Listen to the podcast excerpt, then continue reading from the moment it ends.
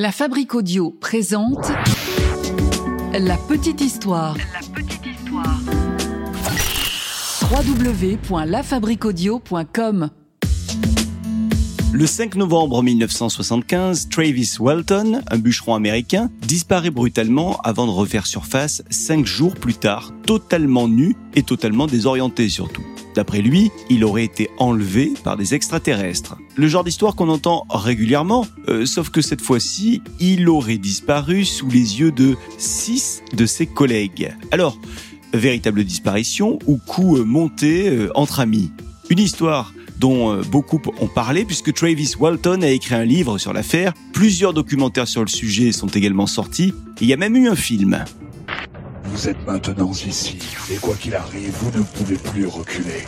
Salut tout le monde et bienvenue dans un nouvel épisode de la petite histoire du paranormal. Je suis Florent Mounier, c'est moi qui vais avoir le plaisir de vous raconter cette euh, nouvelle petite histoire écrite et mixée par Sébastien Girard. Avant de commencer, je vous invite à nous suivre sur les réseaux sociaux de la petite histoire. On est présent un petit peu partout, hein, Facebook, Twitter, Instagram. Merci euh, également d'être de plus en plus nombreux euh, à nous envoyer des petits messages et des commentaires. On vous lit à chaque fois, notamment sur l'application Spotify. Allez, sans attendre, on prend la direction des États-Unis et de l'État de l'Arizona, où se passe notre petite histoire du jour. Nous sommes à Snowflake, un domaine euh, forestier qui est à environ 250 km de Phoenix, capitale de l'Arizona. Travis et ses collègues passent une journée, tout ce qu'il y a de plus normal, on va dire. Ils sont au travail, ils coupent du bois puisque ce sont des bûcherons. Et une fois la journée terminée, eh bien les sept hommes montent à bord de la camionnette de l'entreprise. Il est quasiment 18 heures. Mais sur le chemin du retour, quelque chose va surprendre tout le monde dans la camionnette. En fait, il y a une lueur très intense et étrange qui semble descendre du ciel et qui passe à travers les arbres. Et les sept hommes voient cette même lueur au même moment. Et puis soudain, devant eux, apparaît un immense disque. Un disque plutôt plat qui mesure environ 6 mètres de large sur 2 mètres 50 de hauteur, avec à son sommet quelque chose qui ressemblerait à une coupole. L'objet en question atterrit alors au milieu de la route et force la camionnette à s'arrêter. Tout le monde est choqué. Personne ne bouge. Enfin, personne, euh, sauf Travis, qui lui décide de descendre de la camionnette et de se rapprocher de l'objet. Il claque la portière. Il marche. Il se rapproche. Et soudain, Travis est comme foudroyé par un éclair bleu qui le soulève et le projette dans les airs. Mike Rogers, leur chef, euh, qui est également au volant de la camionnette ce jour-là, démarre alors en trombe la camionnette pour fuir le plus loin possible de cette chose étrange, inconnue, qui vient de faire s'envoler leur ami Travis en un claquement de doigts. Les six hommes roulent sur une centaine de mètres, puis ils décident de s'arrêter, pris de remords d'avoir laissé leurs compagnons seuls face à un danger. Alors ils décident de faire demi-tour, ils reviennent donc sur leurs pas, et la surprise, il n'y a plus rien. Plus de soucoupe et surtout plus de Travis. Travis Walton a disparu, pas une trace au sol, comme si rien ne s'était passé ici. Pourtant, ils en sont sûrs, c'était bel et bien sur ce lieu euh, que s'est déroulé euh, cet événement qu'ils ont vu quelques minutes auparavant. Le jour suivant, la police est bien évidemment avertie de la disparition du bûcheron et les recherches sont entamées. Alors en plus de la police, les collègues de Travis ainsi que de nombreux volontaires se joignent aux recherches. Mais, vous vous en doutez, aucune trace de notre homme. Et pourtant, ils ont ratissé toute la forêt pendant tout un week-end. Mais rien. Aucun indice, aucune trace. Travis s'est volatilisé. Les enquêteurs commencent alors à se poser des questions. Cette histoire semble quand même un petit peu tirée par les cheveux. Un homme a véritablement disparu, ça, on en est sûr, mais est-ce qu'on ne serait pas là sur un meurtre maquillé en pseudo-enlèvement d'extraterrestres? Ah bah oui, c'est possible.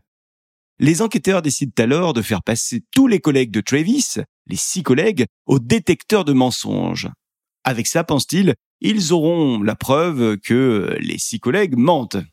Les policiers pourront donc euh, faire cracher à ces six personnes le morceau.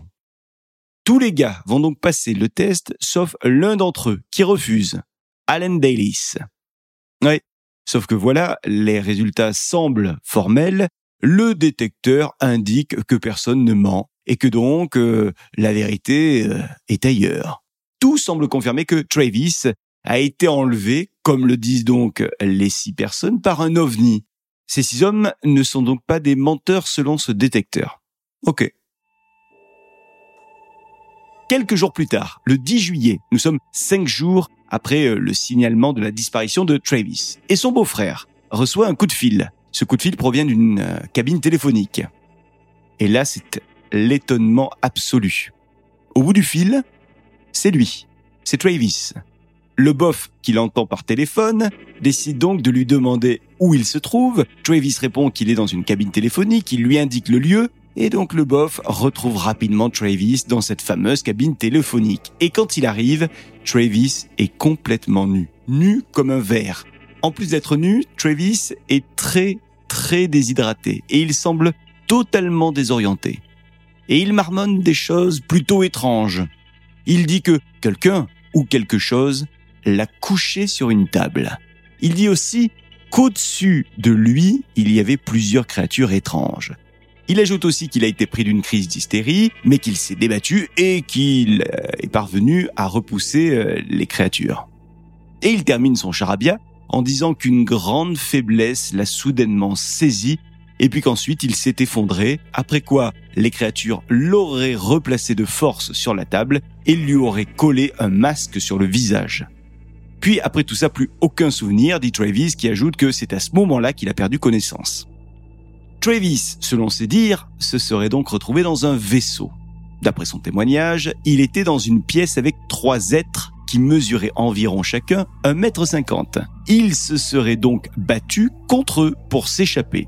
Les trois êtres se seraient enfuis de la pièce, poursuivis par Travis, jusqu'à ce qu'il se retrouve dans ce qui semble être une salle de pilotage, ou en tout cas ce qu'il décrit comme euh, étant une salle de contrôle euh, de l'appareil, avant qu'il soit emmené par euh, ce qui semble être un, humain en habit d'astronaute dans un autre engin, engin qui serait celui-ci rempli d'autres humains, eux aussi capturés.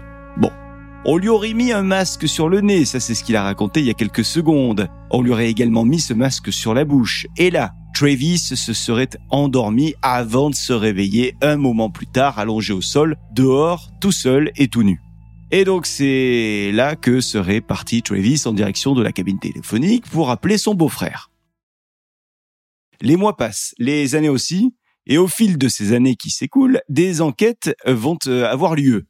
Travis va être interrogé plusieurs fois, tout comme euh, les six témoins de la camionnette. Mais personne ne va changer sa version. Alors quelques années plus tard, Travis euh, décide de sortir un livre appelé The Walton Experience.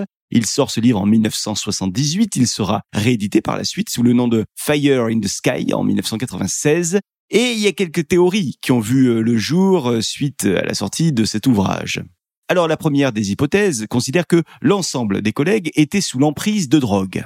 Il s'agirait d'un délire toxicomane de groupe ses collègues qui étaient connus pour consommer euh, notamment du cannabis ensemble. Une autre hypothèse, c'est qu'il pourrait s'agir d'un coup d'assurance mené par l'employeur de Travis pour faire casser un contrat pro qu'il ne pouvait pas vraiment assurer et encore moins avec un employé en moins. Bon, il y a aussi euh, les fameuses hypothèses qui disent que Travis euh, a subi un canular de la part de ses collègues qui n'ont pas assumé qu'il s'agissait d'un canular devant les policiers. Autre hypothèse également, il s'agirait de Travis lui-même qui a fait ce canular. Et enfin, évidemment, l'hypothèse de départ, c'est de croire ce que racontent Travis et ses collègues, et donc de croire qu'il s'agit bel et bien d'un enlèvement par un ovni. Oui, sauf que coup de tonnerre en 2021, il n'y a pas si longtemps de ça. L'affaire ressort sur les réseaux sociaux. Elle va ressortir cette affaire par le biais de témoins qui étaient présents ce soir-là. Témoins qui étaient donc dans la camionnette. C'est un certain Michael Rogers, qui décide de parler sur les réseaux sociaux. Et il semble que ce Michael, euh, qui est un collègue de Travis, en est gros sur la patate. Oui, en effet, il vient de se disputer avec Travis. Et il publie sur les réseaux sociaux ceci. Écoutez bien. Je ne souhaite plus être considéré comme témoin dans le soi-disant enlèvement de Travis Walton. Je pense que Travis n'est pas quelqu'un d'honnête et je ne veux plus rien avoir à faire avec lui. Bah, après ça, euh, justement, plus rien. Oui, plus aucune info. Alors, est-ce qu'on peut considérer euh, cette dernière déclaration du collègue euh, comme un demi-aveu d'un canular monté de toutes pièces par Travis et par son frère qui était présent également ce soir-là?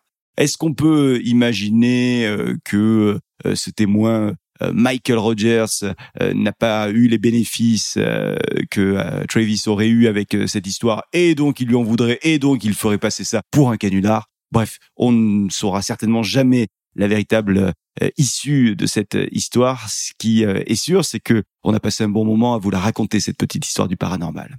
Alors, à votre avis, vous, qu'est-ce que vous en pensez? Est-ce que c'est un canular bien ficelé par les frères Walton ou est-ce que c'est une véritable apparition d'OVNI? Dites-le nous, on vous attend sur les réseaux sociaux de la petite histoire. Voilà donc pour cette petite histoire du paranormal avec cette disparition de Travis Walton. Merci à vous de l'avoir euh, écouté. C'était euh, Sébastien Girard au mixage et à l'écriture de cet épisode. J'ai eu le plaisir de vous la narrer. À très bientôt dans une semaine pour une nouvelle petite histoire et je vous rappelle que dans une semaine, nous vous proposerons une petite histoire spéciale autour d'une grande dame de l'histoire de France. Il s'agit de la Dauphine. J'ai nommé Marie-Joseph de Saxe. On fera euh, plusieurs épisodes, quatre au total, avec euh, des comédiens qui vont nous rejoindre pour ces épisodes spéciaux pendant les vacances.